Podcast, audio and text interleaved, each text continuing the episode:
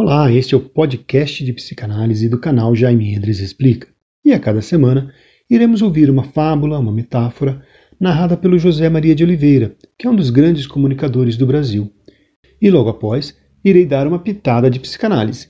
Então fique conosco, ouça aí com atenção e já nos encontramos. Em uma vila distante, Havia uma família muito pobre que morava em um pequeno sítio. Viviam em uma casa humilde e a única forma de sustento era uma vaquinha de leite. Todas as manhãs, o filho e o pai se dirigiam até a pequena estrebaria e ordenhavam a vaquinha. O filho levava o leite em garrafas e vendia nas casas do lugarejo próximo e comprava outros alimentos a casa precisava de reformas, a terra estava secando e a miséria castigava aquela família. Um velho sábio e seu discípulo, passando por aquela estrada, pararam para descansar à sombra de uma árvore. O discípulo, observando aquela família vivendo na miséria, pediu ao mestre se podiam fazer alguma coisa para ajudá-los. O que respondeu o mestre: Claro que podemos. Vá até lá e empurre a vaquinha naquele precipício. O discípulo, sem contestar, foi e empurrou a vaquinha de leite no precipício. Os dois continuaram a viagem, mas o discípulo não se conformava em ter causado aquele problema para a família. Ele tirara a vaquinha de leite, que era o único meio de sustento deles passou todos os dias sofrendo, imaginando como poderiam estar se virando para sobreviver, agora que não tinham mais seu meio de sobrevivência. Passando algum tempo, o velho sábio e seu discípulo, retornando da viagem, passando por aquele lugar, pararam na sombra da mesma árvore para descansar e não viram mais a família. Enquanto o mestre se mantinha sereno e confiante, o discípulo se mostrava ainda mais preocupado.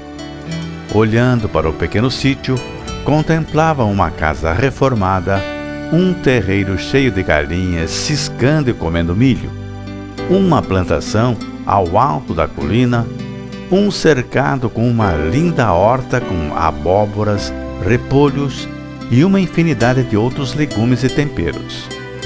Árvores frutíferas enfeitavam o quintal da casa, com seus galhos arcados, quase não suportando o peso das laranjas, e um homem preparando a terra para a nova plantação.